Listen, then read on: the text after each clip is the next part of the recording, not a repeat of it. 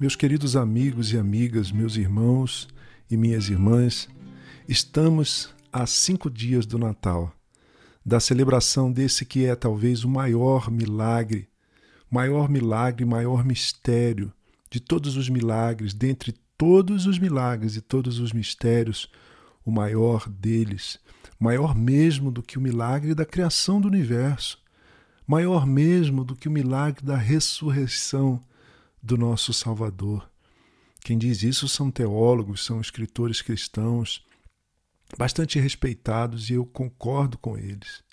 O maior mistério, o maior milagre é Deus ter se tornado gente, para que um dia a gente seja gente como gente deve ser, gente parecida com Deus. E na preparação para esse para a celebração do Natal, porque se a gente não se prepara, a gente cai na armadilha de celebrar o Natal no shopping, o Natal do consumo, o Natal da propaganda na TV, no YouTube, nas redes sociais. O Natal que é irreligioso, é simplesmente um excelente feriado para a gente uh, comer com amigos, para a gente se confraternizar com amigos do trabalho, para a gente rever parentes. Ou então a gente pode celebrar o Natal no templo, seguindo uma liturgia, cantando os hinos, assistindo a uma cantata, um musical, mas no nosso coração fica a ausência de algo mais significativo, espiritualmente mais significativo, mais rico, porque só há uma forma, do ponto de vista da leitura dos evangelhos, da leitura do que os profetas do Antigo Testamento testemunham, apontam a respeito do nascimento do Messias, do Salvador, a única forma de celebrarmos esse momento de acordo com as Escrituras, com a Bíblia, com a nossa fé, é com um coração profundamente contrito diante desse mistério e desse milagre. Para preparar o meu coração, eu farei algumas meditações nessa semana até o Natal e convido você a fazer parte comigo dessa jornada, a caminhar comigo nessa jornada de preparação para o advento. No Evangelho de Lucas, no capítulo 1, capítulo 1, verso 26 e 27, lemos assim: No sexto mês, Deus enviou o anjo Gabriel a Nazaré, cidade da Galiléia, a uma virgem prometida em casamento a certo homem chamado José, descendente de Davi. O nome da virgem era Maria. Esse é o texto um dos textos mais conhecidos das narrativas evangélicas do Natal é o texto da Anunciação. Após 400 anos de espera silenciosa, 400 anos entre o que acontece no final do Antigo Testamento, dos profetas, e o que, o que acontece no início das narrativas do Evangelho, como, por exemplo, Lucas, Mateus. Ah, depois desse tempo de silêncio, Deus quebra esse silêncio não através de um profeta como Isaías, como Jeremias ou como Malaquias, o último dos profetas do Antigo Testamento, mas através de um anjo, de um mensageiro seu, mensageiro celestial. A mensagem que Gabriel trouxe a Nazaré deixou a Maria perplexa, aquela adolescente humilde, de uma família humilde, de uma cidade humilde, para não dizer pobre. Em parte, ela fica perplexa porque ela seria mãe. Como assim? Uma virgem, uma adolescente. Embora fosse solteira e virgem, a mensagem do anjo é que ela seria mãe, que ela engravidaria. Mas também essa perplexidade, como diz John Stott, é por causa dos três títulos superlativos tão, tão potentes, tão grandiosos que o seu filho receberia. Primeiro, diz o anjo, ele se chamaria Jesus, indicando que ele receberia uma missão salvadora, porque a palavra Jesus quer dizer salvação. Segundo, ele seria grande, importante, pois receberia um nome acima, um nome acima de, de qualquer outro nome, o nome de Filho do Altíssimo.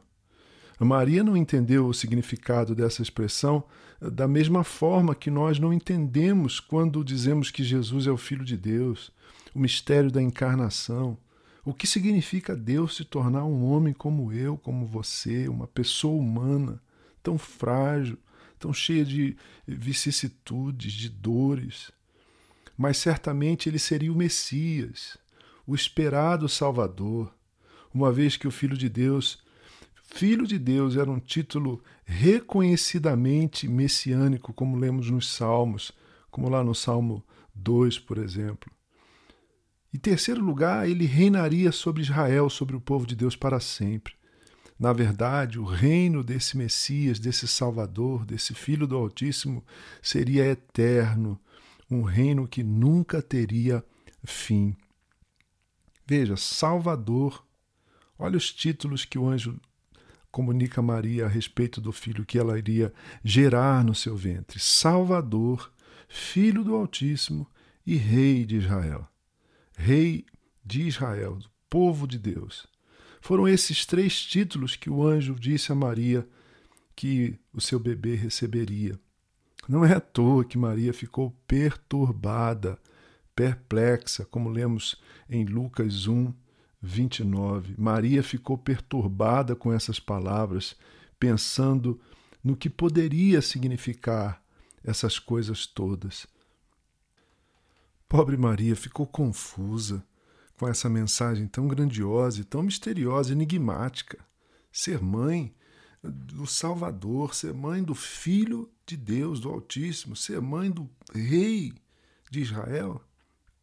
Ela então perguntou ao anjo como, como é que isso tudo aconteceria. E o Gabriel, o anjo, responde de forma majestosa, como lemos um pouco à frente, verso 33: O Espírito Santo virá sobre você, moça, menina Maria, e o poder do Altíssimo a cobrirá com a sua sombra.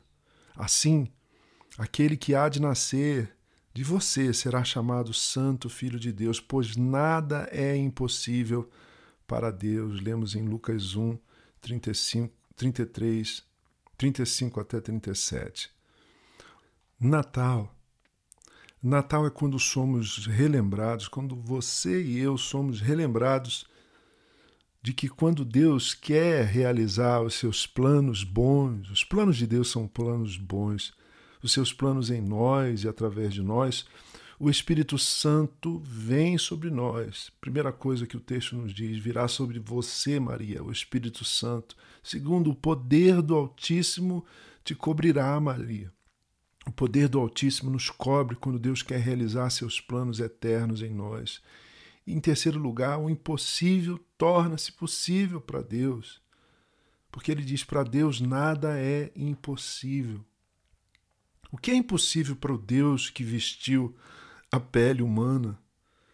O que é impossível para o Deus que se tornou carne da nossa carne? O que é impossível para Deus que sentiu dor, a dor da nossa dor, queridos e queridas? O que é impossível para esse Deus a quem adoramos de forma tão contrita e reverente no Natal.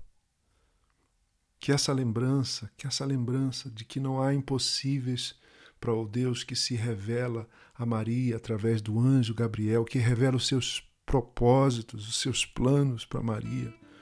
Que essa lembrança nos traga alegria, alegria, alegre o seu coração hoje Nada é impossível para Deus.